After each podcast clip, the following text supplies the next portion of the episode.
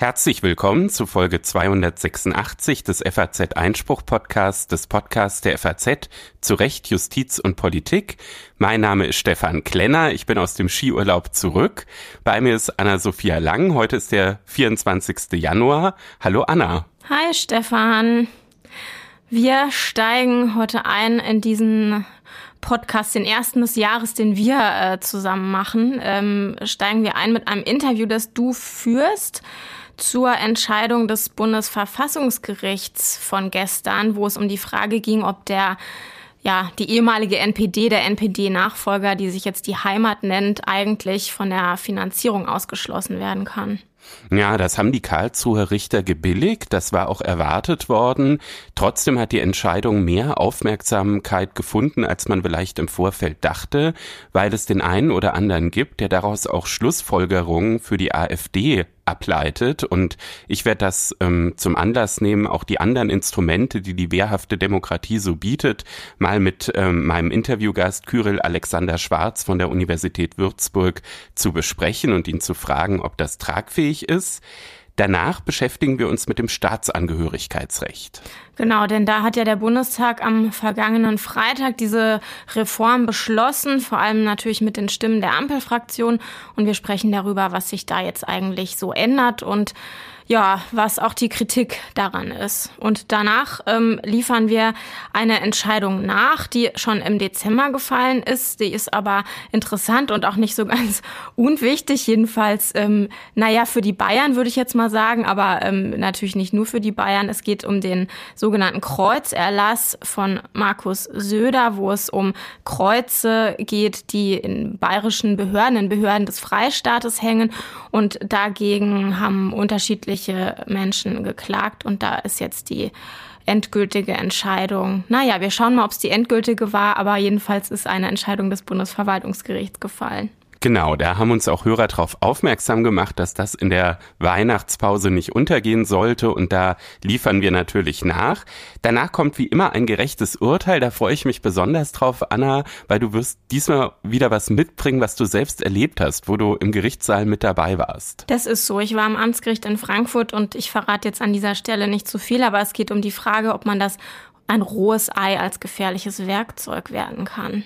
Ja, also eine ganz, ganz bunte Sendung und es kommen sogar Eier vor, obwohl Weihnachten gerade erst vorbei ist, Ostern noch nicht äh, vor der Tür steht. Und jetzt starten wir mit dem Interview mit Kyrill Alexander Schwarz. Das Bundesverfassungsgericht hat am Dienstag entschieden, dass die Partei Die Heimat, früher NPD, sechs Jahre von der staatlichen Parteienfinanzierung ausgeschlossen wird. Die Heimat sollte schon mehrfach verboten werden, das war in Karlsruhe gescheitert, mit dem Finanzierungsausschluss wird ihre Arbeit nun erheblich eingeschränkt. Über die Entscheidung des Verfassungsgerichts spreche ich jetzt mit Kyrill Alexander Schwarz. Er ist Professor für öffentliches Recht an der Julius-Maximilians-Universität in Würzburg. Guten Tag, Herr Professor Schwarz. Ja, schönen guten Tag. Ich grüße Sie. Herr Professor Schwarz, warum darf einer Partei das Geld gekürzt werden, deren Verbot mehrfach in Karlsruhe gescheitert ist?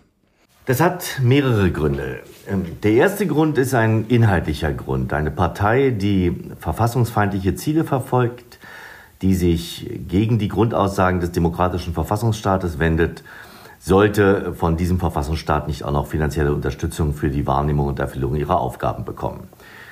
Der zweite Grund ist eher ein verfahrenstechnischer Grund. Als das äh, Verfahren gegen die NPD beziehungsweise heute die Heimat 2017 vor dem Bundesverfassungsgericht gescheitert ist, hat auf diesen Punkt, dass Parteien nicht staatlich unterstützt werden sollen, wenn sie verfassungsfeindliche Ziele verfolgen, der damalige Gerichtspräsident hingewiesen bei der Urteilsverkündung und hat gesagt, hier wäre eine Möglichkeit, zumindest wenn man schon eine Partei nicht verbietet, dann ihr jedoch finanziell das Wasser abzugraben. Und diese Anregung aus der damaligen Entscheidung hat dann auch der Gesetzgeber aufgegriffen und hat dementsprechend eine verfassungsrechtliche Grundlage im Grundgesetz dafür geschaffen, dass entsprechende Parteien die finanziellen Mittel entzogen werden können. Aber widerspricht das nicht eigentlich dem Demokratieprinzip? Also das Demokratieprinzip geht ja im Grundsatz von einer Chancengleichheit aller Parteien aus.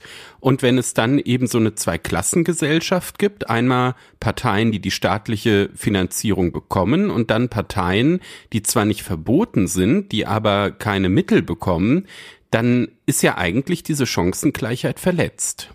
Das könnte man so sehen. Und die erste Antwort darauf ist, nicht ohne Grund hat, ähm, weil genau dieses Problem in der Vergangenheit bestand, auch der verfassungsändernde Gesetzgeber 2017 darauf reagiert und hat sozusagen auf der Ebene der Verfassung bereits eine Differenzierung vorgenommen. Und das Gericht hat ja auch in seiner jetzt aktuellen Entscheidung vom Dienstag auch darauf hingewiesen, das ist am Maßstab von Verfassungsänderungen zu überprüfen, verstößt aber nicht gegen die Kerngehalte, gegen die DNA der Verfassung, wie sie in Artikel 79 Absatz 3 Grundgesetz niedergelegt sind. Es verstößt insbesondere nicht gegen das Demokratieprinzip und nicht gegen die Chancengleichheit der Parteien, weil dieser Grundsatz eben auch nur für solche Parteien gelten soll, die sich nicht außerhalb des demokratischen Diskurses stellen. Anders formuliert, wer wie die Heimat oder die NPD sich geriert, steht außerhalb des Diskurses und darf sich damit eben auch anders behandeln lassen, weil sie eben als Partei andere Ziele verfolgen, die nicht von der Verfassung gebilligt sind. Dann ist das jetzt also in Karlsruhe abgesegnet. Jetzt muss man ja ehrlicherweise sagen, dass im politischen Diskurs die Heimat bzw. NPD gar nicht mehr so eine große Rolle spielt. Hintergrund ist, dass die Zustimmung zu dieser Partei stark zurückgegangen ist. Die Wahlergebnisse sind mittlerweile sogar so schlecht, dass sie schon regulär auch vorher nicht mehr an der staatlichen äh, Parteienfinanzierung teilgehabt hat seit 2021. Der Beschluss jetzt schreibt das nochmal für die äh, nächsten sechs Jahre fest. Im Fokus der öffentlichen Diskussion ist ja gerade die AfD, die von vielen auch als rechtsextrem betrachtet wird. Der bayerische Ministerpräsident Markus Söder hat vor wenigen Tagen auch einen Ausschluss der AfD von der staatlichen Parteienfinanzierung ins Spiel gebracht. Würde da Karlsruhe genauso locker mitmachen? Also ich glaube, schon die Formulierung, die Sie jetzt gerade gewählt haben, wenn ich sie aufgreifen darf, mit locker mitmachen, ist so ein bisschen problematisch, weil ich glaube, wenn man die Entscheidung des Bundesverfassungsgerichts zum Finanzierungsausschluss auf sozusagen die Grundlage des NPD-Verbotsverfahrens legt und die beiden Aussagen miteinander vergleicht, dann zeigt sich sehr deutlich, dass auch die Maßstäbe für einen Finanzierungsausschluss extrem hoch sind. Der eigentliche Unterschied besteht in einem ganz kleinen ähm, Aspekt, nämlich der Frage, wie weit muss eigentlich eine Partei gehen? Wie weit muss ihr Verhalten gehen, damit sie verboten werden kann? Da hat das Bundesverfassungsgericht damals in der NPD-Entscheidung eben noch die Frage der Potentialität, also die Frage der Gefährlichkeit mit aufgenommen und hat deswegen ja das NPD-Verbotsverfahren scheitern lassen. Aber die materiellen Maßstäbe, also das nicht nur in Frage stellen, sondern das aktive darauf ausgehen, die freiheitlich-demokratische Grundordnung und den Bestand der Bundesrepublik Deutschland in Frage zu stellen und zu bekämpfen, das muss sowohl bei der AfD als eben auch bei der NPD vorliegen. Und wenn man das jetzt mit Blick auf die AfD anwendet, dann muss man eben einen Aspekt immer noch mit in den Blick nehmen. Und ich glaube, dieser Aspekt ist von ganz zentraler Bedeutung. Ein, auch ein Finanzierungsverbot ist letzten Endes keine Reaktion des Staates darauf, dass Anhänger einer bestimmten politischen Partei den Staat ablehnen und die freiheitlich-demokratische Grundordnung ablehnen. Es ist kein, keine Gesinnungsprüfung, die erfolgt, sondern es geht tatsächlich darum, dass diejenigen, die sich aktiv gegen den freiheitlichen Verfassungsstaat wenden, denen sollen die Mittel entzogen werden. Das mag man, das ist eher eine Tatfrage, das wird man bei der AfD im Einzelnen prüfen müssen. Aber erst dann, wenn letzten Endes auch die Voraussetzungen für ein Parteiverbot vorliegen, dann wäre auch der Weg frei, für sozusagen eine Kaltstellung der Partei durch den Entzug finanzieller Mittel. Die Anforderungen sind also relativ hoch. Warum gibt es diesen Unterschied materiell dann bei der AfD nicht? Also der Unterschied bei der NPD war ja, dass es fürs Verbot eben nicht gereicht hat, weil eben dieses Potenzial zum Umsturz gefehlt hat, sage ich jetzt einfach mal. Jetzt ist es ja so, dass auch mit der AfD niemand koalieren möchte, also eine Regierungsbeteiligung in weiter Ferne ist. Also könnte man doch eigentlich auch da sagen, da gibt es auch einen Unterschied, dass eben ein Verbotsverfahren möglicherweise schwierig wäre, weil es dieses Potenzial zum Umsturz nicht gibt, mangels Möglichkeit an die Regierung zu kommen. Aber bei der Finanzierung, da hat dann Herr Söder mit seiner Idee vielleicht gar nicht so schlechte Karten. Zunächst einmal der erste Anknüpfungspunkt ist schon mal der unterschiedliche Wortlaut im Grundgesetz. Für ein Parteiverbot geht es eben um Parteien, die ihren Zielen nach darauf ausgehen, die freiheitlich-demokratische Grundordnung zu beseitigen und Parteien, die eben nur darauf ausgerichtet sind, die freiheitlich-demokratische Grundordnung zu beseitigen, denen können die finanziellen Mittel oder die sind von der staatlichen Finanzierung ausgeschlossen. Wenn man der Auffassung ist, und das ist eben tatsächlich eine Frage einer doch auch gewissenhaften Prüfung, bei der eben tatsächlich offengelegt werden muss, auch durch die zuständigen Sicherheitsbehörden, ob eben jenseits von Prüf- und Verdachtfällen eine Partei als gesichert e-, rechtsextrem und dann auch als verfassungsfeindlich angesehen werden kann, dann würde ich mich einem solchen Ansinnen auch nicht verschließen wollen. Aber da ist eben, glaube ich, die entscheidende Frage, jenseits der Dauer des Verfahrens, wir haben ja jetzt auch gesehen, dass dieses Verfahren durchaus lange gedauert hat, ähm, bis zum Januar 2024, dass eine solche Partei dann die Mittel entzogen werden können. Aber das bedarf vor allem einer sehr sorgfältigen Analyse. Aber ist das nicht eigentlich ziemlich vertrackt, wenn man das so sorgfältig analysieren will? Dann braucht man ja auch Informationen des Verfassungsschutzes. Gleichzeitig muss man ja aber eigentlich ziemlich früh entscheiden, ob man jetzt so ein Verfahren, sei es auf einen Finanzierungsausschluss, sei es auf ein Verbot gerichtet, überhaupt einleitet. Das heißt, man braucht eigentlich diese Informationen schon, um den Erfolg des Verfahrens überhaupt abschätzen zu können. Beißt sich da nicht die Katze so ein bisschen in den Schwanz? Also zutreffend ist, was Sie zunächst gesagt haben, dass sowohl für das Parteiverbotsverfahren als auch für den Finanzierungsausschluss das Bundesverfassungsgericht, und das hat es ja auch in der heutigen Entscheidung äh, noch einmal ganz klar zum Ausdruck gebracht, sozusagen die Staatsfreiheit politischer Parteien, also die Tatsache, dass sie nicht beobachtet werden darf und dass äh, Erkenntnismittel nicht mit Nachrichten, die sich Mitteln für einen solchen Antrag gewonnen werden dürfen. Das ist zwingende Voraussetzung. Das heißt, man müsste die entsprechenden Quellen sehr früh abschalten, um das zu gewährleisten. Auf der anderen Seite hat das Gericht auch in der jetzt aktuellen Entscheidung wiederum insoweit auch genauso wie in der 2017er Entscheidung gesagt, es gibt auch aus den allgemein zugänglichen Quellen, sprich Parteiprogrammen, Äußerungen von Parteifunktionären, öffentliche Auftritte, Website-Auftritte und ähnliches, mehr als genug Informationen, die dem Grunde nach die Verfassungsfeindlichkeit der Partei belegen können. Und wenn das ausreichend ist, dann kann man ja auch schon sehr früh anfangen, entsprechende Informationen zusammen zusammenzustellen und dann auf dieser Grundlage eine letzten Endes Ermessensentscheidung darüber zu treffen, ob man ähm, als Antragsteller einen solchen Antrag stellen möchte oder nicht. Ich frage da so stark nach, weil das mit dem Verbotsverfahren, also die Frage, ob man das einleiten sollte gegenüber der AfD, ja auch quer durch die Parteien umstritten ist. Es gibt praktisch in allen Parteien Befürworter und Gegner eines solchen AfD-Verbotsverfahrens.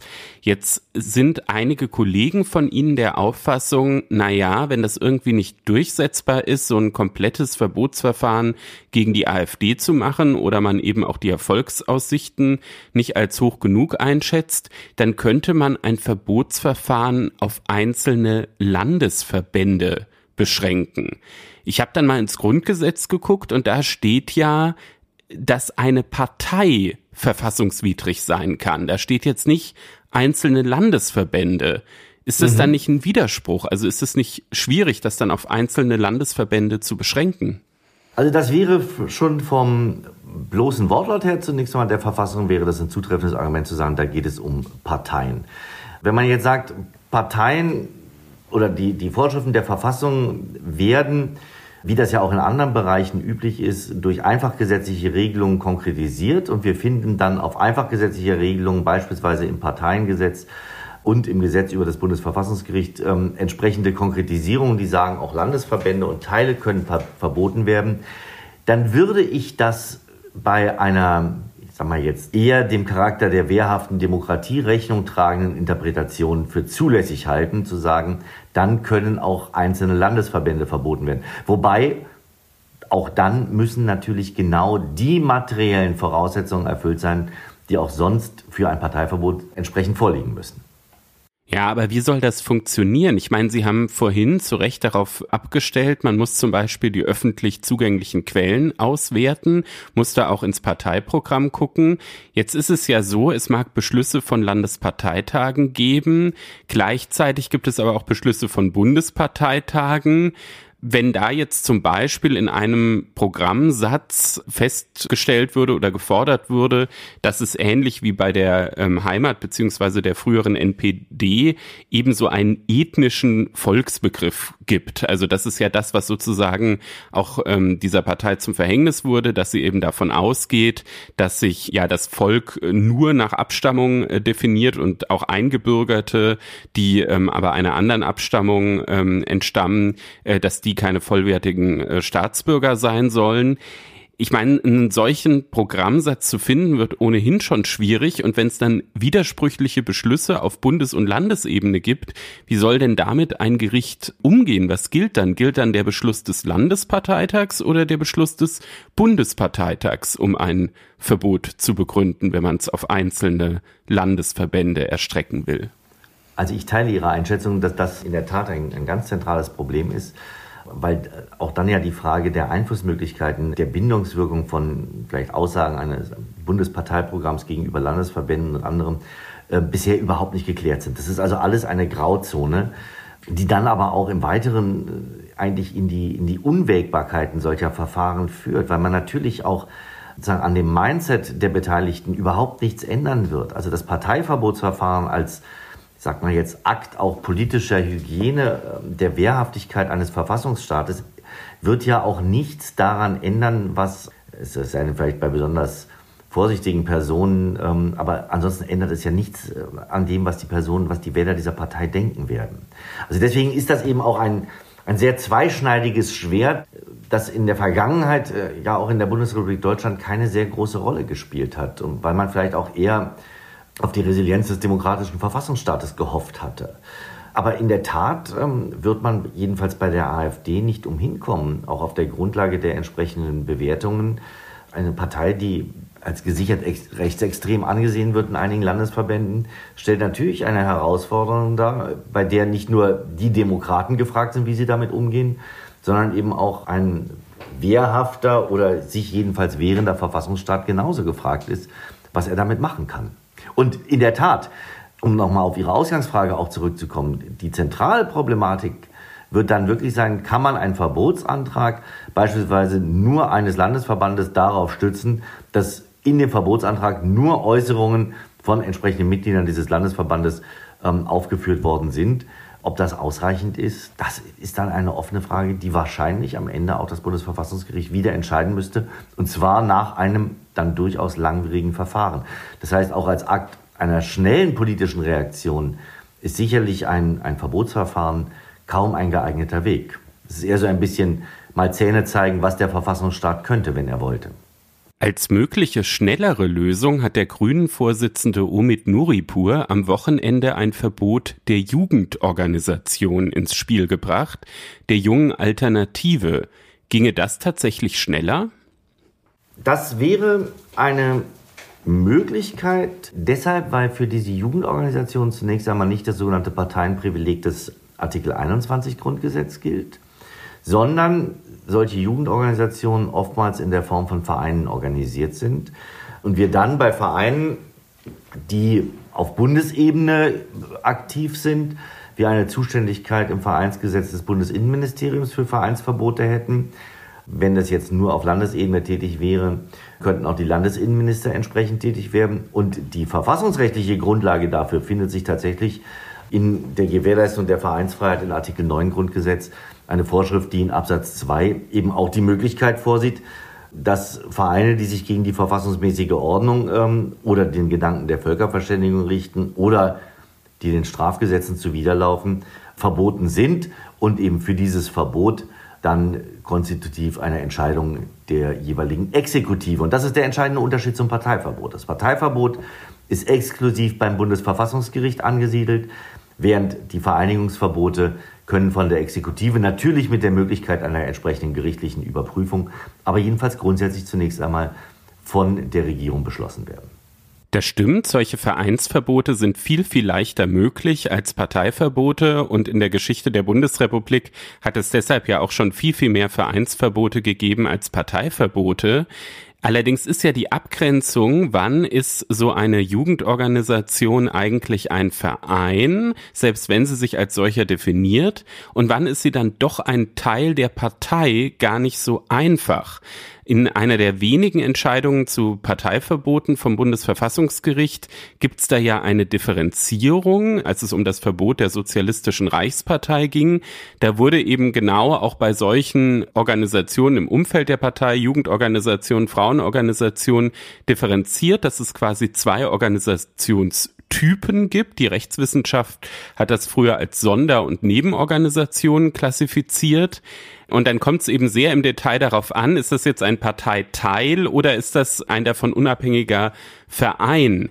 Jetzt habe ich mal in die Satzungen äh, der jungen Alternative und auch der AfD geguckt. Da steht einerseits drin in der JA-Satzung, es handele sich um eine selbstständige Organisation. Auf der anderen Seite gibt es aber zum Beispiel auch Datenschutzbestimmungen, dass die Mitgliederdaten bei einem bestimmten Interesse auch an äh, die AfD weitergegeben werden, dass die Bundesvorstandsmitglieder der Jugendorganisation auch Mitglied der AfD sein müssen. In der AfD-Satzung wiederum steht drin, dass einerseits äh, die Jugendorganisation ein eigenständiger Verein mit äh, Satzungsautonomie ist, andererseits steht aber drin, dass die Satzung den Grundsätzen der AfD nicht widersprechen darf. Da habe ich mich so ein bisschen gefragt, ist das wirklich ein von der Partei losgelöster Verein oder ist es nicht am Ende doch ein Parteiteil, der dann eben doch dem Parteienprivileg unterliegt und damit dann doch ein ausgiebiges Parteiverbotsverfahren in Karlsruhe erforderlich wäre? Also das kommt, glaube ich, entscheidend darauf an, wie eng oder wie weit man den Parteibegriff auch definieren will. Und wenn man jetzt den einfach gesetzlichen Parteibegriff sich anschaut und vor allem zur Kenntnis nimmt, dass Parteien eben an Wahlen auf Bundes- und Landesebene teilnehmen müssen, damit sie als Partei angesehen werden, würde ich sagen, das ist sofort ein Ausschlusskriterium gegenüber den Jugendorganisationen, deren Ziel es ja nicht ist, primär an Wahlen teilzunehmen. Wenn man jetzt eine weitere schlicht formale Betrachtungsweise anschaut und fragt sich, ähm, was steht sozusagen auf dem Etikett drauf, und wenn sowohl die Satzung der Partei als auch die Satzung der Jugendorganisation der JA sagen, wir sind ein selbstständiger Teil, würde das auch eher für eine Selbstständigkeit sprechen. Auf der anderen Seite, wenn man jetzt die materielle Parallelität anschaut und sagt, was sind das für Ziele, ähm, die müssen konform sein, ähm, dann wird man das wahrscheinlich natürlich bei allen Partei-Jugendorganisationen finden. Und man müsste, glaube ich, dann jetzt sich tatsächlich die Mühe machen, was ich jetzt momentan auch nicht überblicken kann, wie alle anderen Partei-Jugendorganisationen mit Blick auf sozusagen ihre jeweilige Anführungsstrichen Mutterpartei strukturiert sind, ob sie eben selbstständiger oder weniger selbstständig sind. Aber ich glaube, gerade auch von der Aufgabenzuschreibung und der Funktion, das gemeinsame Band ist die parteipolitische ideologische Ausrichtung. Aber innerhalb desselben kann es doch dann durchaus selbstständige Trabanten geben, die zwar eben über dieses Band der ideologischen Ausrichtung verbunden sind, aber selbstständig Aufgaben wahrnehmen. Und das spreche dann nach meinem Verständnis doch für einen selbstständigen Verein. Alternativ zu diesem ganzen großen Thema Parteiverbote, Vereinsverbote gab es in den vergangenen Wochen auch noch die Einzelbetrachtung von Personen, insbesondere Björn Höcke war da im Fokus. Es gab eine Online-Petition, die angeblich über eine Million Menschen mittlerweile unterschrieben haben sollen, dass die Bundesregierung einen Antrag auf Grundrechtsverwirkung beim Bundesverfassungsgericht stellen soll, so dass Björn Höcke seine Grundrechte äh, zumindest in Teilen nicht mehr ausüben kann. Hat das Ihrer Ansicht nach Aussicht auf Erfolg? Auch hier gilt zunächst einmal, und Sie merken, wie ich etwas äh, vielleicht vorsichtig formuliere, wenn man sich die Voraussetzungen für ein Grundrechtsverwirkungsverfahren anschaut, dass der Betreffende der Adressat dieses Verfahrens sein soll, seine Grundrechte, die dort aufgeführt sind, und das sind ja auch nur bestimmte Grundrechte, zum Kampf gegen die freiheitlich-demokratische Missbr Grundordnung missbraucht, da muss man eben sehen, geschieht das genau zu diesem Zweck. Und ich glaube, das würde man bei Björn Höcke in weiten Teilen mit seinen Äußerungen auch bejahen können. Das heißt, mit Blick auf die tatbestandlichen Voraussetzungen habe ich eigentlich weniger Sorge. Die Frage ist auch hier, wie effektiv ist ein solches Verfahren? Ich will das mal an einigen Aspekten versuchen zu skizzieren. Ähm, schon die Frage, was heißt Verwirkung der Grundrechte? Heißt das, er darf keine Meinung mehr äußern? Heißt es, er darf sich nicht mehr auf Versammlungen begeben? Nein, das heißt es nach ganz herrschender Meinung nicht, sondern es bedeutet nur, dass in seine Grundrechte verstärkt eingegriffen werden kann. Also der klassische Mechanismus von Grundrechtsschutz und Beschränkungsmöglichkeiten, der ist ausgehebelt. Aber er kann sich zunächst einmal durchaus auf seine Grundrechte auch weiterhin, er kann sie wahrnehmen. Er kann sich halt nur nicht mit Erfolg dann, für den Fall, dass man sie beschränken sollte, dann darauf berufen. Das mag nach einer juristischen Spitzfindigkeit klingen, ist aber, glaube ich, für die Praxis von zentraler Bedeutung. Der nächste Punkt ist, wenn ich das ganz kurz noch anfügen darf, auch die Grundrechtsgewährleistung sowohl der Europäischen Menschenrechtskonvention als auch der Landesverfassung, also in dem Fall der thüringischen Verfassung, werden von einem entsprechenden Verbot überhaupt nicht erfasst. Also auch da gilt mundtot, würde Herr Höcke dadurch auch nicht. Und zu guter Letzt, es hat vier Verfahren in der Vergangenheit gegeben, die alle gescheitert sind, ähm, weil das Bundesverfassungsgericht doch offensichtlich erhebliche Bedenken hatte, auch dieses Kriterium der Grundrechtsverwirkung ähm, oder dieses Instrument der Grundrechtsverwirkung sagen, scharf zu stellen und daran entsprechende Konsequenzen zu knüpfen. Die Initiatoren der Petition hoffen ja sogar, Björn Höcke die Wählbarkeit entziehen zu können und stützen sich dabei auf das Bundesverfassungsgerichtsgesetz, was das im Rahmen so einer Grundrechtsverwirkung als Möglichkeit auch nennt. Gleichzeitig ist das Wahlrecht aber in Artikel 18 Grundgesetz, der ja sich mit dieser Grundrechtsverwirkung befasst, nicht aufgeführt ich habe mich gefragt, ist das nicht ein Widerspruch, dass so ein mhm. einfaches Gesetz sagt, man kann die Wählbarkeit irgendwie verlieren, aber in der Verfassung steht es dann in dem entscheidenden Artikel gar nicht drin? Also hier bin ich der Auffassung, dass der Vorrang der Verfassung eine sehr klare Aussage trifft. Wozu die Verfassung nicht ermächtigt, kann auch in dem Fall nicht durch einfaches Gesetz angeordnet werden. Das heißt, die im Bundesverfassungsgerichtsgesetz angedeutete und natürlich auch von den Petenten erwünschte Rechtsfolge der Verlust des Wahlrechts ist aber gerade verfassungsrechtlich nicht abgesichert. Und hier habe ich erhebliche Bedenken, ob die Vorschrift des Bundesverfassungsgerichtsgesetzes, die diese Möglichkeit eröffnet, tatsächlich im Einklang ähm, mit Artikel 18 Grundgesetz steht. Deswegen sollte man diesbezüglich vielleicht nicht allzu große Hoffnung da reinsetzen. Zumal, und das ist ja noch ein weiterer Aspekt, selbst beim Parteiverbotsverfahren wird ja eine vergleichbare Rechtsfolge angeordnet, nämlich Verlust der Mandate der Partei. Das macht natürlich Sinn, weil man einer verbotenen Partei genauso wenig wie jemandem, der sozusagen seine Grundrechte zum Kampf gegen die freiheitlich-demokratische Grundordnung missbraucht, jetzt nicht auch noch das Forum im Parlament bieten möchte, dass er als gewählter Abgeordneter dann dort weiterhin seine Propaganda betreiben kann. Aber auch beim Parteiverbot ist genau diese Rechtsfolge in hohem Maße umstritten und in Teilen der Literatur wird auch gesagt, dass der Verlust des Mandats äh, letzten Endes nicht dazu gehört, weil ja immerhin diese Abgeordneten einmal auf der Grundlage des entsprechenden Wahlrechts gewählt worden sind. Das heißt, auch hier sollte man die Erwartungshaltung an ein entsprechendes Grundrechtsverwirkungsverfahren, muss man wohl doch ein bisschen Wasser in den Wein gießen. Ja, das ist vielleicht etwas, was auch viele unserer Hörer sehr interessieren wird, weil bei so vielen Unterzeichnern es durchaus auch sein könnte, dass der eine oder andere Hörer diese Petition mhm. unterschrieben hat. Ich bedanke mich ganz herzlich bei Professor Kyrill Alexander Schwarz. Er ist Professor für öffentliches Recht an der Julius-Maximilians-Universität in Würzburg. Wir haben mit ihm gesprochen anlässlich der Bundesverfassungsgerichtsentscheidung vom Dienstag zur Parteienfinanzierung der Partei Die Heimat, früher NPD, haben aber auch andere Instrumente der wehrhaften Demokratie in den Blick genommen, gerade auch mit Fokus auf die aktuelle Debatte über die AfD. Vielen Dank, Herr Professor Schwarz, für Ihre Zeit. Sehr gerne. Herzlichen Dank auch von meiner Seite aus. Am vergangenen Freitag hat der Bundestag das neue Staatsangehörigkeitsrecht beschlossen. Und zwar mit 382 Ja-Stimmen, die kamen vor allem von der Ampel. 234 Nein-Stimmen gab es, die kamen vor allem von der Union und der AfD.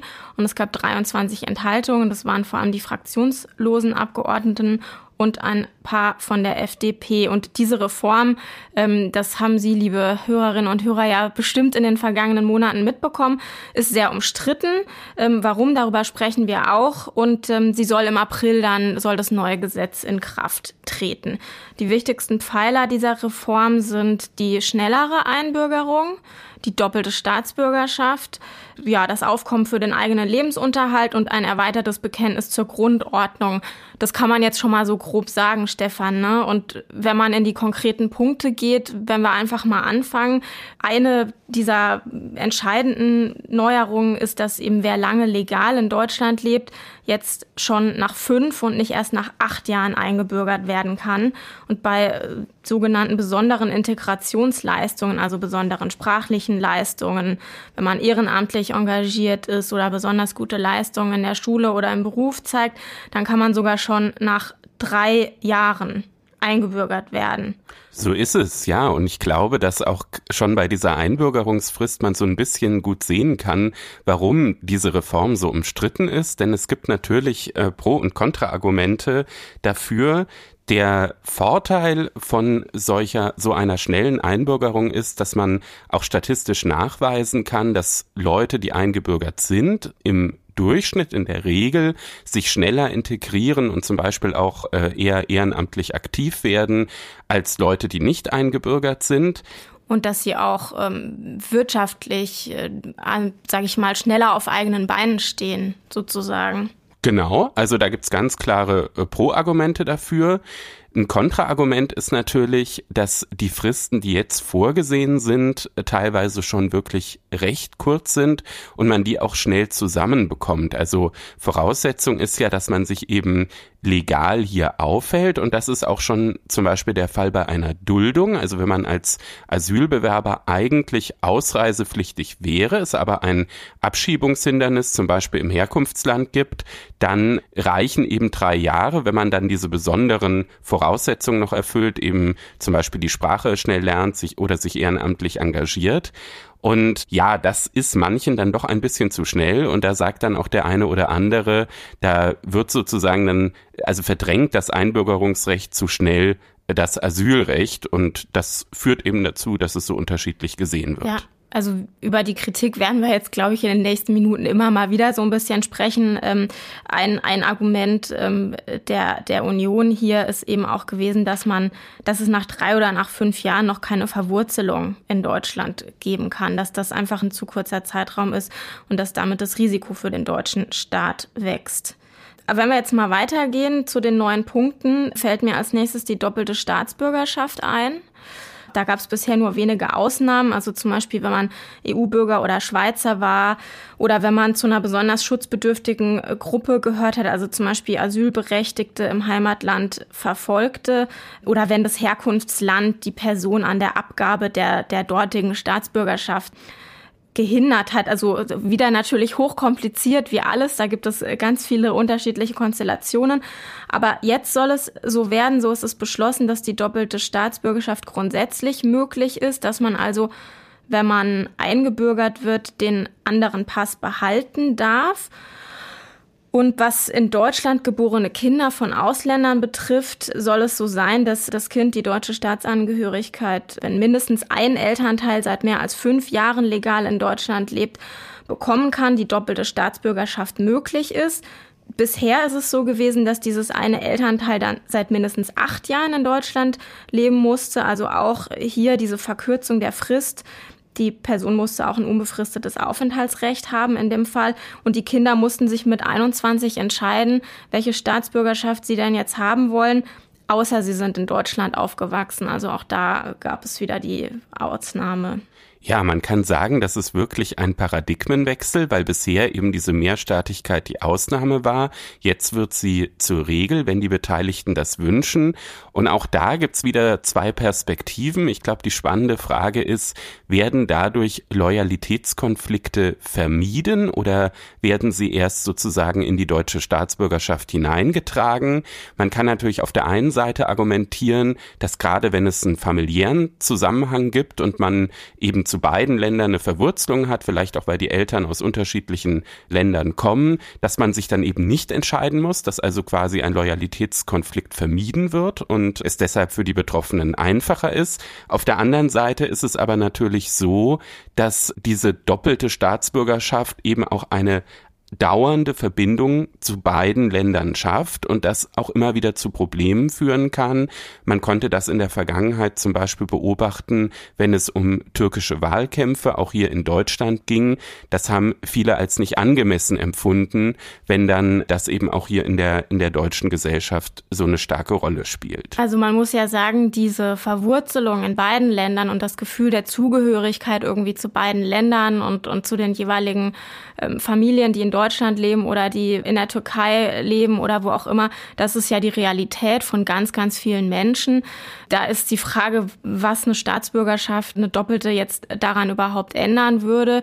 Das ist ein Argument, was von den Befürwortern ähm, dieser Reform ins Feld geführt worden ist. Also einfach die Anerkennung der tatsächlichen Realität dessen, wie viele Menschen in Deutschland leben. Das ist entweder, das ist einfach nicht entweder oder ist. Aber genau, die andere Seite hast du schon, schon erwähnt, die, die Sorge vor externen Konflikten ist natürlich schon die Frage, wie man sich einerseits zum deutschen Grundgesetz bekennen kann und aber gleichzeitig Staatsbürger eines Landes sein kann, wo es vielleicht eine Diktatur gibt oder wo es auch ein autoritäres Regime gibt, wo eben nicht Grundrechte für alle Menschen gelten, wo es keinen, keinen Minderheitenschutz gibt und so weiter. Und natürlich auch die Frage, wie diese Menschen, wenn sie dann in Deutschland das Wahlrecht haben, denn in Deutschland wählen, für wen sie sich da entscheiden. Aber es gibt sogar noch eine dritte Perspektive. Das äh, finde ich irgendwie so ganz, äh, ganz spannend. Da hatten wir einen Gastbeitrag auf FAZ Einspruch, so eine Art Kompromissvorschlag, ist jetzt schon ein Jahr her. Da hatten Thomas de Maizière, früherer CDU-Politiker, und Serap Güler, äh, noch aktuell im CDU-Vorstand, einen Kompromissvorschlag auf FAZ Einspruch als äh, Gastbeitrag äh, eingestellt. Und zwar hatten die beiden dargelegt, dass sie für einen Generationenschnitt beim Doppelpass eintreten. Also dass sie sagen, ja, erstmal macht man das möglich ab einer bestimmten Generation, da haben sie sich auch durchaus offen gezeigt, welche das dann sein könnte, muss man sich aber für eine entscheiden, um genau solche Konflikte, wie du sie eben dargestellt hast, zu vermeiden. Eine Sache würde ich auch noch hinzufügen wollen, und zwar es ist ja so, dass jetzt nicht jedes andere Land außer Deutschland eine doppelte Staatsbürgerschaft zulässt. Also die Menschen werden sich teilweise trotzdem entscheiden müssen. Umgekehrt ist es so, dass zum Beispiel Syrer oder Iraner oder Afghanen ihre Staatsbürgerschaft überhaupt nicht aufgeben können. Das heißt, für die kommt überhaupt nur, wenn sie in Deutschland eingebürgert werden wollen, die doppelte ähm, in Betracht. Für die schon erwähnte Türkei gilt es nicht und das ist ja die größte Gruppe der in Deutschland lebenden Ausländer. Und laut BAMF ist es so, dass weniger als zehn Prozent der Türken, die sich einbürgern lassen, den türkischen Pass behalten. Aber die Quote der Türken, die sich überhaupt einbürgern lassen, die ist auch in den Statistiken nicht so hoch. Da muss man jetzt natürlich mal sehen, wie sich das entwickelt, wenn diese Reform dann in Kraft getreten ist. Da gibt es auch zum Beispiel die türkische Gemeinde in Deutschland, die sagt, sie, sie erwarten, dass sich in den nächsten Jahren sehr, sehr, sehr viele Menschen einbürgern lassen. Wir werden sehen. Ja, das wird spannend, weil es ja durchaus auch noch andere Kriterien gibt, die da eine Rolle spielen. Es wurde ja zum Beispiel auch was geändert bei Sprachkenntnissen und Lebensunterhalt. Für diese Einschätzung auch der türkischen Gemeinde könnte sprechen, dass es auch nochmal Ausnahmetatbestände für die sogenannte Gastarbeitergeneration gibt. Die Ampel argumentiert, das sei eine Anerkennung ihrer Lebensleistung. Die müssen künftig keinen schriftlichen Deutschtest mehr machen und auch keinen schriftlichen Einbürgerungstest mehr vornehmen. Grundsätzlich gilt aber, dass man den Lebensunterhalt für sich und unterhaltsberechtigte Familienangehörigen aus eigener Tasche bestreiten können muss. Nur eben für diese Generation gilt auch für frühere Vertragsarbeiter in der DDR. Für die werden Ausnahmen gemacht. Also das mit dem eigenen Lebensunterhalt, das muss man sagen, das ist eine deutliche Verschärfung, dass man keine Transferleistungen mehr beziehen darf. Das ist davor nicht so gewesen. Also es soll eine Härtefallkommission geben für, für Kranke zum Beispiel, für Leute, die unverschuldet arbeitsunfähig sind für Rentner und so. Da geht's nicht ohne nicht ohne Transferleistung, aber das ist jetzt die neue, deutlich härtere Regel.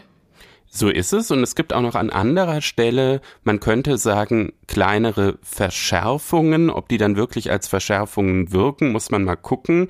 Zumindest war es eine Präzisierung und zwar wurde ja auch bisher schon bei Eingebürgerten ein Bekenntnis zur freiheitlich-demokratischen Grundordnung verlangt. Künftig äh, steht drin im Gesetz, dass wer sich antisemitisch, rassistisch gegen das Geschlecht oder die sexuelle Orientierung verhält, also es ist von menschenverachtend motivierten Handlungen die Rede, äh, dass damit eben eine Einbürgerung unvereinbar ist. Das finde ich juristisch durchaus spannend, weil eigentlich ja eines unserer Prinzipien auch im Rechtsstaat ist, dass wir keine Gesinnungsprüfung machen. Jetzt mhm. äh, steht natürlich da drin, ähm, Handlungen und nicht Meinungen. Wenn man allerdings die Begründung des Gesetzesentwurfs liest, dann wird das schon miteinander verknüpft. Also man versucht quasi aus den Handlungen dann auf eine menschenverachtende Haltung zu schließen. Und das ist zumindest eine Ausnahme, die wir sonst eigentlich in unserem Rechtsstaat nicht vornehmen. Man kann natürlich sagen, Einbürgerung ist auch ein ganz besonderer Fall, aber so ganz unproblematisch ist es sicher nicht. Also ich kann dazu nur aus meiner Erfahrung jetzt mit Strafprozessen sagen, da wird ja zum Beispiel oft kritisiert, dass in der Statistik eine gefährliche Körperverletzung oder irgendwas äh, nur als das in Anführungsstrichen geführt wird und der Hintergrund nicht, nicht erfasst wird, jedenfalls in der Statistik und auch vor Gericht in diesen Prozessen, naja, sage ich mal, eine Nebenrolle spielt. Und das ist natürlich hier auch die Frage, wenn wir über, wenn wir darüber sprechen, wie man denn das nachweisen will, dass jemand diese Handlungen begangen hat. Also, denn es ist ja so, dieses, so, so schreibt es auch die Ampel, dieses Be Bekenntnis zu, zu diesen Werten muss von der inneren Überzeugung getragen sein. Und wenn es nur ein reines Lippenbekenntnis ist, ist es keine Einbürgerung. Aber wie sollen sich denn die Behörden jetzt ausreichender Gewissheit, wie es, wie es verlangt ist, Kenntnis davon verschaffen? Was ist dann ein Verstoß? Sind das nur Straftaten? Bei denen ist dann genau das Problem, was ich gerade äh, geschildert habe. Oder, oder was, was versteht jetzt der, der Gesetzgeber genau unter dem Begriff Verstöße? Also wie man dem dann so nahe kommen soll, das stelle ich mir ein bisschen schwierig vor. Ja, ich stelle mir das auch schwierig vor, zumal ja eben es auch nicht nur auf Straftaten beschränkt ist, sondern Handlungen auch Handlungen sein können, die nicht strafbar sind, die aber eben auf diese Gesinnung schließen lassen. Also einfach wird es nicht. Das trifft auch noch auf eine andere Änderung zu, und zwar wird künftig ein Bekenntnis zur besonderen historischen Verantwortung Deutschlands für die nationalsozialistische Unrechtsherrschaft und ihre Folgen, insbesondere für den Schutz des jüdischen Lebens verlangt und auch auf das Verbot der Führung eines Angriffskriegs wird verwiesen, auch Haltungen, die dem entgegenstehen. Das ist natürlich äh, insbesondere mit Blick auf den Ukraine-Krieg, sollen ein Einbürgerungshindernis sein.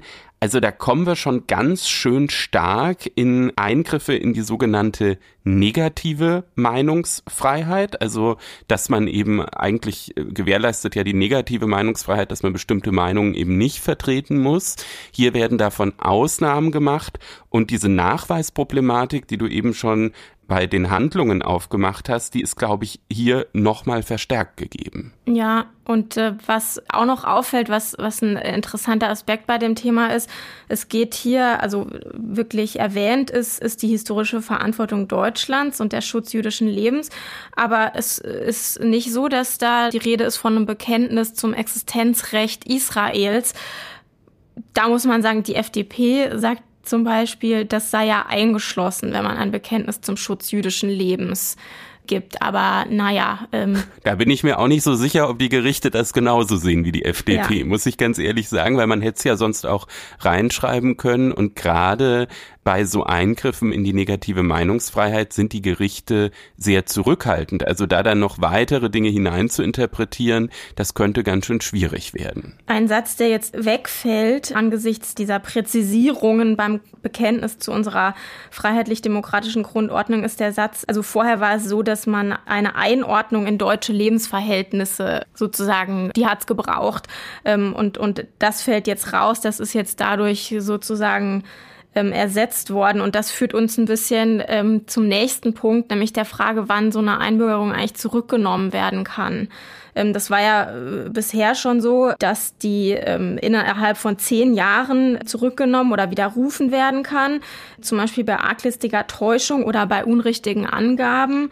Ja, und das ist jetzt natürlich, äh, bezieht sich jetzt natürlich auch auf diese, auf diese neuen Präzisierungen, die es da, ähm, die es da gibt. Und wenn wir uns mal Beispiele aus der Vergangenheit anschauen, was es da an Gerichtsentscheidungen gegeben hat, wann eine Einbürgerung entzogen worden ist, da sind mir jetzt vor allem zwei Entscheidungen über den Weg gelaufen, die ich da ganz interessant fand. Ja, da hast du mich gestern darauf aufmerksam gemacht. Ich äh, fand das sehr, sehr spannend. Eine Entscheidung ist vom Verwaltungsgerichtshof äh, Baden-Württemberg. Da ging es darum, dass eine Einbürgerung von einem, ich würde mal sagen, auf den ersten Blick eigentlich top integrierten Menschen. Also man kann nun wirklich ihm nicht vorhalten, dass er irgendwie dem Staat zum Beispiel auf der Tasche gelegen ist. Ganz im Gegenteil, ist Oberarzt in einer Klinik gewesen, hat vorher Medizinstudium in Deutschland gemacht, dann auch lange als Oberarzt gearbeitet. Also man würde auf den ersten Blick vielleicht denken, top integriert und ähm, hat den Einbürgerungstest auch mit maximaler Punktzahl bestanden und hat dann der Sachbearbeiterin, das war in Baden-Württemberg vor einigen Jahren, die ihm die Einbürgerungsurkunde aushändigen wollte, nicht die Hand gegeben, weil er seiner Frau versprochen habe, keiner anderen Frau die Hand zu geben. Genau, und das hat den VGH dann dazu veranlasst, tatsächlich zu sagen, nee, dieser Mann wird nicht eingebürgert. Und die haben das begründet mit dieser jetzt weggefallenen Einordnung in die deutschen Lebensverhältnisse, weil sie gesagt haben, dass man von dieser Einordnung nicht sprechen kann, wenn jemand Frauen die Hand nicht schütteln will, weil er damit, und das ist jetzt ein Zitat, dem Geltungsanspruch einer salafistischen Überzeugung zum Verhältnis von Mann und Frau zu einer gesellschaftlichen Wirkung verhelfen will. Also da sieht man so ein bisschen, wie dann diese Prüfung irgendwie stattgefunden haben muss zu den Einstellungen dieses Mannes. Also ja, dass es da wahrscheinlich sehr ins Detail gegangen sein muss. Und was der VGH auch noch gesagt hat, ist, dass das Händeschütteln eine jahrhundertealte Praxis ist in Deutschland und auch rechtliche Bedeutung hat, der Handschlag als, als solches.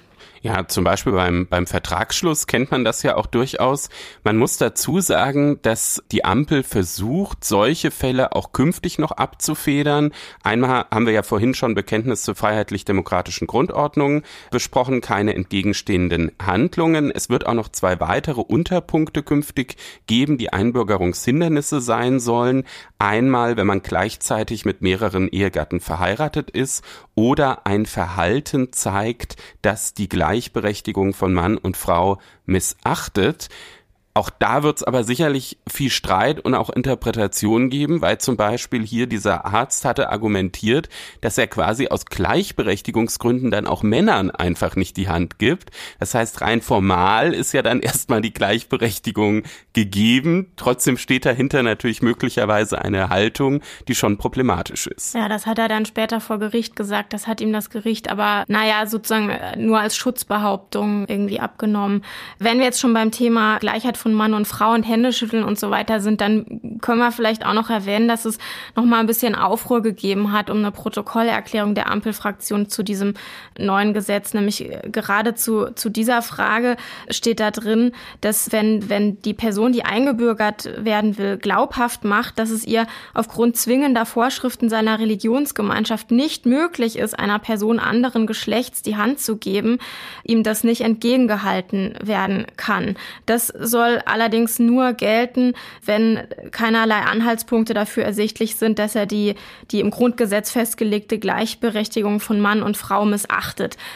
Das ist jetzt rechtlich nicht bindend, das steht so nicht im Gesetz, aber es ist natürlich ein Hinweis an die Behörden, die entscheiden müssen, wie sie damit ähm, umzugehen haben. Und als dann da Journalisten gefragt haben, was denn der Hintergrund von dem, von dem Ganzen ist, hat die Ampel das vor allem erklärt mit orthodoxen Juden, die Shoma praktizieren, also die, die Praxis, dass man jetzt ganz vereinfacht gesagt Angehörigen des anderen Geschlechts, dass man die nicht berührt.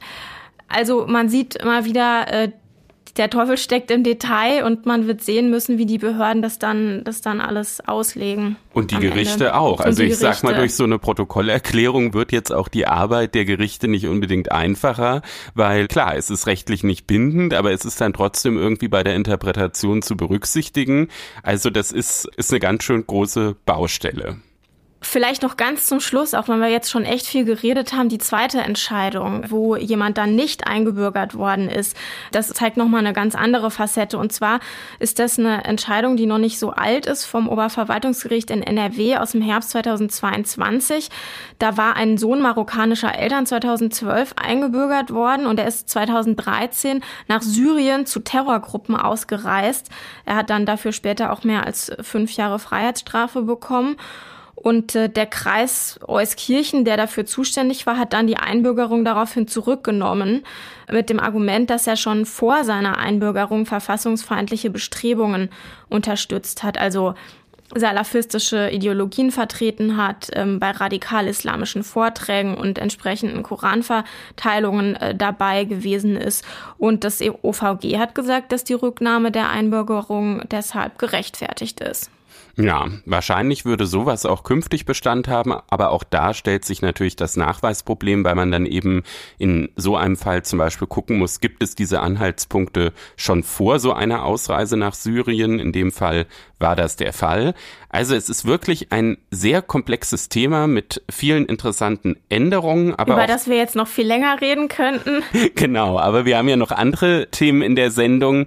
Wer sich für den Gastbeitrag interessiert, den ich genannt habe, zum Thema Generationenschnitt bei Einspruch exklusiv, der kann unter faz.net slash Einspruch testen ein kostenloses Probeabo für FAZ Einspruch abschließen und den Beitrag dann in voller Länge lesen. Wir kommen jetzt zu unserem Nachtrag aus der Weihnachtspause oder der wegen der Weihnachtspause weggefallen ist und zwar zum sogenannten Kreuzerlass des bayerischen Ministerpräsidenten Markus Söder. Denn da hat das Bundesverwaltungsgericht am 19. Dezember, also kurz vor Weihnachten, noch sein Urteil verkündet. Der Kreuzerlass ist seit dem 1. Juni 2018 in Kraft. Also wir haben es hier auch schon mit einer etwas älteren Geschichte zu tun. Und zwar steht in Paragraph 28 der allgemeinen Geschäftsordnungen für die Behörden des Freistaats Bayern, dass im Eingangsbereich eines jeden Dienstgebäudes als Ausdruck der geschichtlichen und kulturellen Prägung Bayerns gut sichtbar ein Kreuz anzubringen ist. Das heißt, alle Behörden, die der Landesregierung unterstehen, müssen das machen, Behörden von Bund und Kommunen nicht. Diese Verwaltungsvorschrift, die es am Ende gewesen ist, sollte eigentlich, war mal anders geplant. Das Ganze sollte Verfassungsrang haben. Aber weil die Diskussion dann so hochgekocht ist, auch innerhalb der Kirchen, ist es nur eine Verwaltungsvorschrift geworden. Und die ganze Sache war auch für Hochschulen gedacht, für Theater und Museen. Für die gab es am Ende aber nur eine Empfehlung.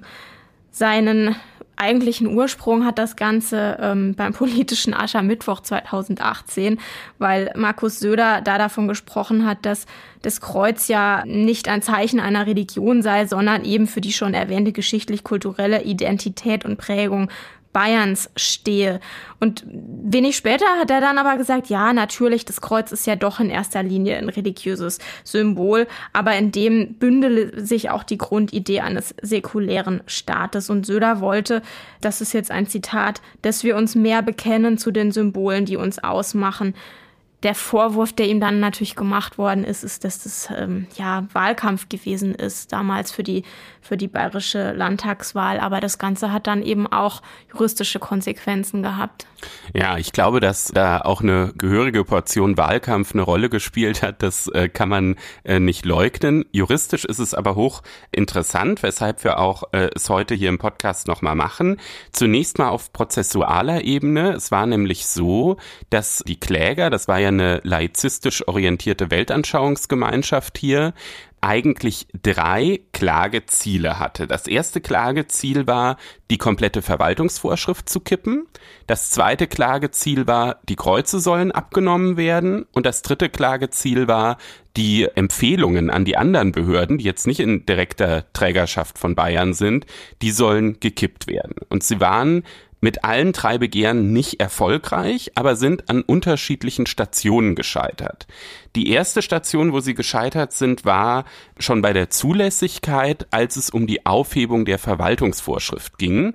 Hintergrund ist, dass so eine Verwaltungsvorschrift ja immer nur eine behördeninterne Wirkung hat. Also in dem Fall, lieber Behördenmitarbeiter, häng mal dieses Kreuz auf, dass aber es keine Außenwirkung für den Bürger gibt und der Bürger äh, das deshalb rechtlich nicht angreifen kann oder auch so eine Weltanschauungsgemeinschaft eben nicht. Dass jedenfalls seine Rechte nicht verletzt sind dadurch. Ja, das war dann die, die zweite Ebene. Also die zweite Ebene, erstmal kam es nur bei dieser Außenwirkung darauf an, ob die Verwaltungsvorschrift formal eine Außenwirkung hat.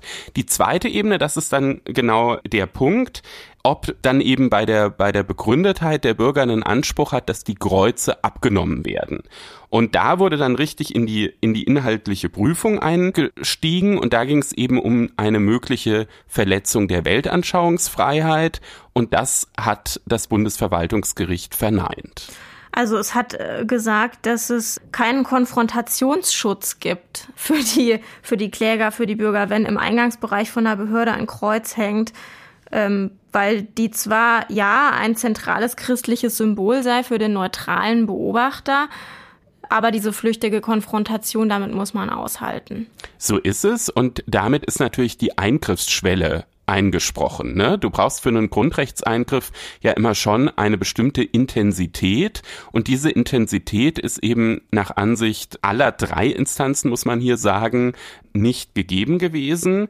Und das ist auch ein wichtiger Unterschied zum Beispiel zu Kruzifixen in Schulen. Das ist ja eine Entscheidung schon aus den 90er Jahren, die das Bundesverfassungsgericht mal getroffen hat. Da ist es ja so, wenn so ein Kreuz im Klassenzimmer hängt, dass es eben eine lang anhaltende Konfrontation gibt und äh, der Schüler äh, dann eben möglicherweise doch in seiner Weltanschauungsfreiheit oder auch negativen Religionsfreiheit, wie man es ähm, auch immer auslegen möchte, betroffen ist. Und das ist eben der große Unterschied. Genau, Karlsruhe hat ähm, 1995 geschrieben, dass äh, zusammen mit der allgemeinen Schulpflicht diese Kreuze, die da im Klassenzimmer hängen, dazu führen, dass die Schüler, solange der Unterricht dauert, von Staatswegen und ohne Ausweichmöglichkeiten mit diesem Symbol konfrontiert sind und gezwungen werden, unter dem Kreuz Kreuz zu lernen. Das ist damals die Formulierung gewesen.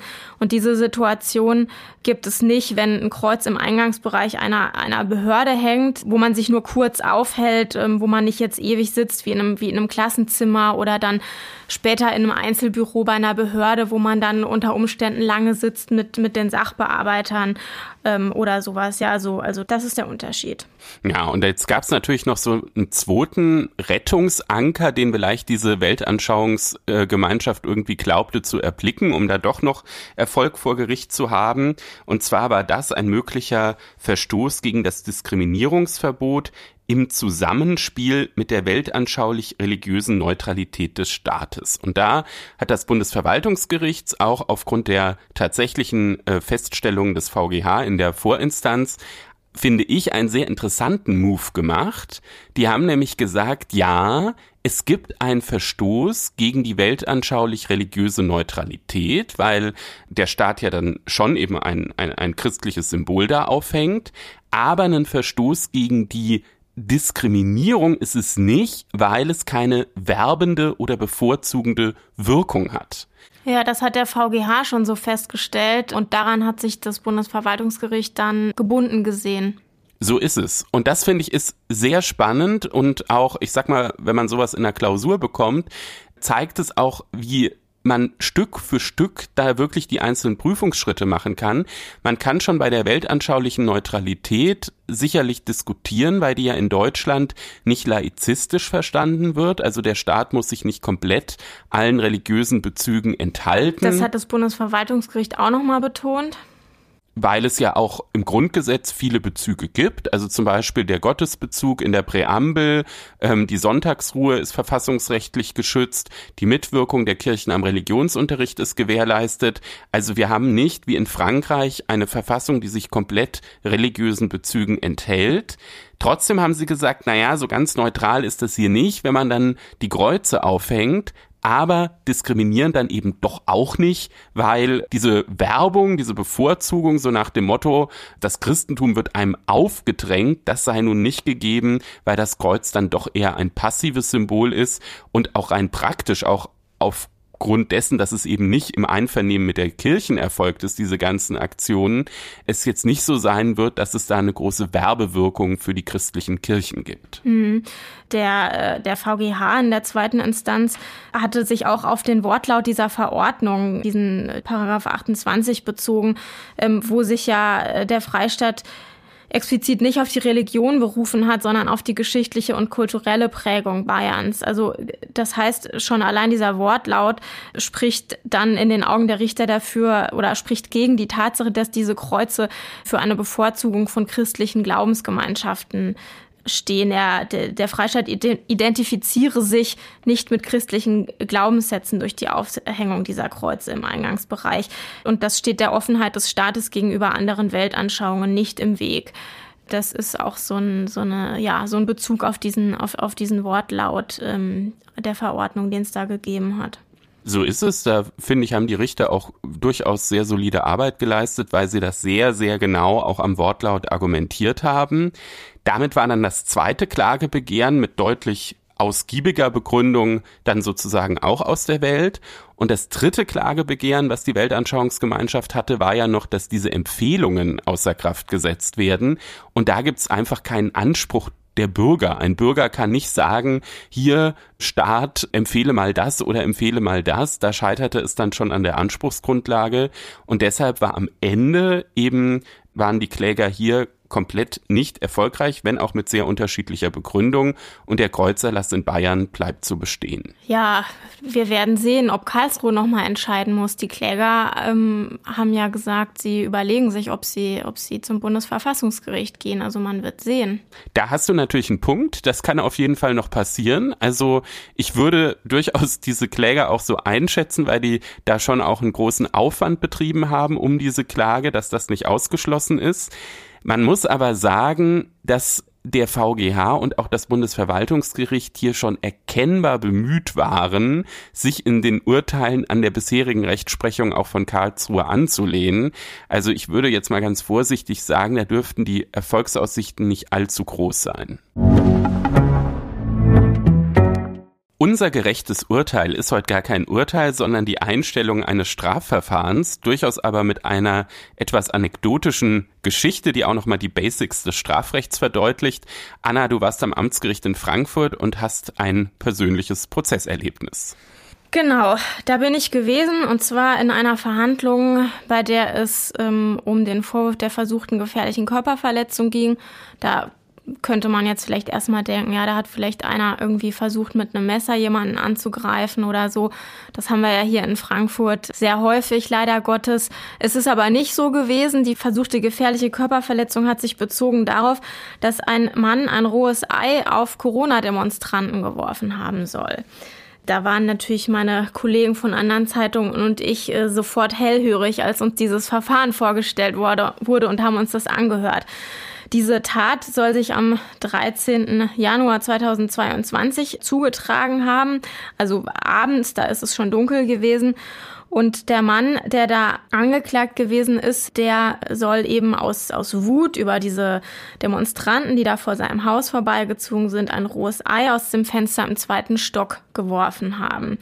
Ähm, jetzt hat dieser Prozess angefangen und ähm, der, der Angeklagte hat dann erstmal gesagt, nee, er war das nicht. Und der Vorsitzende hat ihn befragt und hat ihn auch befragt zu seiner Einstellung gegenüber den Demonstranten, weil der Angeklagte gesagt hat, ja, er war auch wütend, er hat auch das Fenster aufgemacht und er hat rausgeguckt und er hat rausgerufen, irgendwie sinngemäß sowas wie verpisst euch. Aber das rohe Ei will er nicht geworfen haben und eben dann fragte der Vorsitzende nach, nach seiner Einstellung zu den Demos. Und dann hat der Mann erzählt, dass er Dialysepatient ist, dass er immunsupprimiert ist, dass er jeden zweiten Tag wegen der Dialyse ins Krankenhaus muss und dort natürlich auch, ja, das waren ja Hochzeiten der Pandemie, dann da stundenlang halt mit einer Maske versucht, sich vor diesem Virus zu schützen. Das heißt, man hätte ja durchaus ein Motiv, erstmal unterstellen können oder hätte sagen können, na gut, dann hat er sich ja auch erkennbar über die geärgert. Mhm. Trotzdem gab es am Ende eine Einstellung. Wie ist es dazu gekommen? Ja, es ist so gewesen, dass tatsächlich offensichtlich, sage ich mal, die Staatsanwaltschaft so richtig überzeugt von ihrer eigenen Anklage nicht gewesen ist. Die zuständige Dezernentin hat schon vorher, also vor der Hauptverhandlung vorgeschlagen, ähm, ob man nicht das Verfahren gegen die Zahlung einer Geldauflage einstellen will.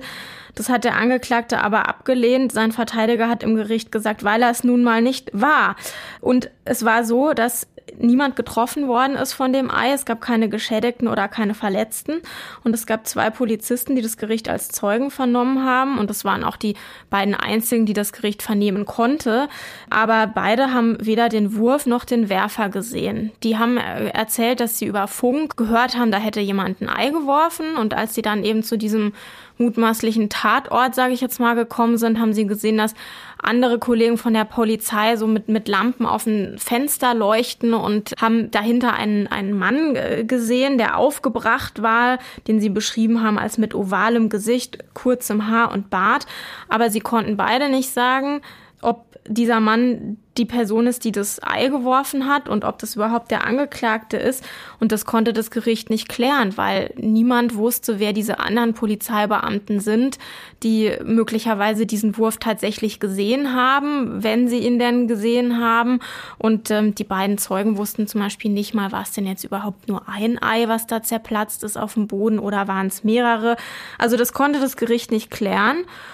Und deshalb hat dann der Staatsanwalt, der Sitzungsvertreter, der das Verfahren auch irgendwie erst ein paar Minuten vorher übernommen hatte, gesagt, er würde sich einer Einstellung ohne Auflage also nicht verschließen. Und so ist es dann auch gekommen. Das Gericht hat dann eingestellt wegen geringer Schuld und weil kein öffentliches Interesse an der Strafverfolgung besteht, und zwar ohne Auflagen.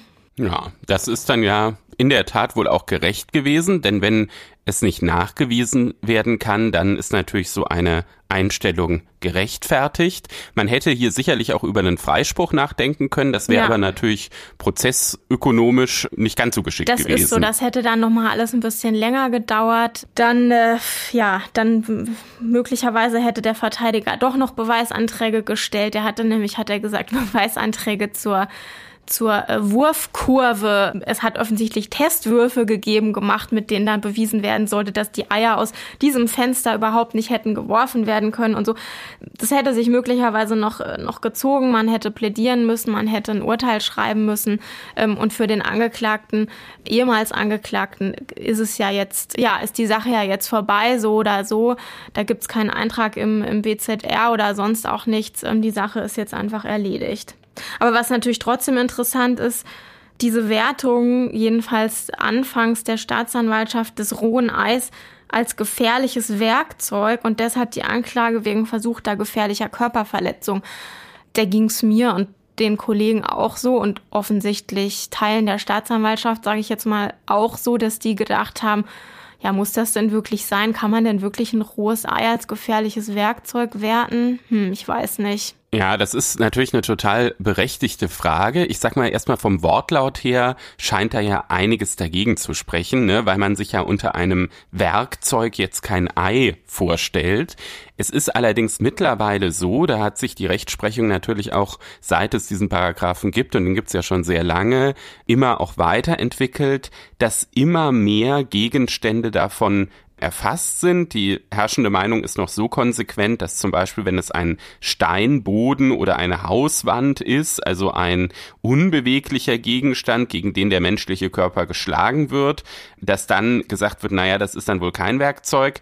Aber ansonsten können eigentlich fast alle Gegenstände, zumindest wenn es feste oder körperliche Gegenstände sind, mittlerweile als äh, gefährliches Werkzeug angesehen werden. Das ist natürlich durchaus auch Kritik ausgesetzt. Man sagt, dann wird der Tatbestand doch uferlos und diese Uferlosigkeit des Tatbestandes wird wiederum versucht einzugrenzen, dass es eben immer auch nach der Art der, auf die Art der Benutzung im Einzelfall ankommt. Da muss es eine Eignung geben, erhebliche Körperverletzungen ähm, hervorzurufen. Also man öffnet es erst sehr in der Interpretation und dann grenzt man es quasi wieder ein. Also es kommt auf die konkrete Verwendung an. Das ist, glaube ich, wenn man das so ein bisschen runterbricht, der, der, der Gegenstand muss in seiner Beschaffenheit und in seiner konkreten Verwendung geeignet sein, diese erheblichen Verletzungen zu verursachen. Und da gibt es sicherlich Leute, die argumentieren würden, wenn man aus dem zweiten Stock mit voller Wucht ein Ei auf jemanden wirft und das trifft den dann irgendwie am Auge oder sowas, Klar. dann könnte das je nach den Umständen des Einzelfalles, wie es immer so ist, halt vielleicht doch eine erhebliche ähm, Verletzung ähm, verursachen. Aber ja, also ich habe dazu nie Versuche gemacht, ich habe es auch nicht vor, aber es scheint mir trotzdem ein bisschen übertrieben. Es ist auf jeden Fall wieder was, wo die Juristen viel argumentieren können, aber das machen wir ja sehr gerne. Wir kommen nun zum Ende unserer Sendung. Wer uns eine Hörerfrage stellen möchte oder auch Rückmeldungen, Themenideen für unseren Podcast hat, kann das gerne an Einspruchpodcast in einem Wort at faz.de schicken. Sollte es sich um eine Hörerfrage handeln, dann bitte immer als Sprachnachricht einfach im Anhang schicken, dann können wir das hier abspielen. Und alle Informationen zu einer REF-Station im Justiziariat der FAZ finden sich unter frankfurterallgemeine.de slash Referendariat. Wir freuen uns natürlich, äh, wenn Referendare da sind und sich auch bei Einspruch einbringen, was sie sehr, sehr gerne tun können. Und erinnern wollen wir auch nochmal an unseren Instagram-Auftritt, wo wir faz.einspruch heißen. Und für heute bleibt uns beiden nur noch zu sagen, danke fürs Zuhören und allen eine schöne Woche. Auch von mir eine schöne Woche und bleiben Sie Einspruch treu.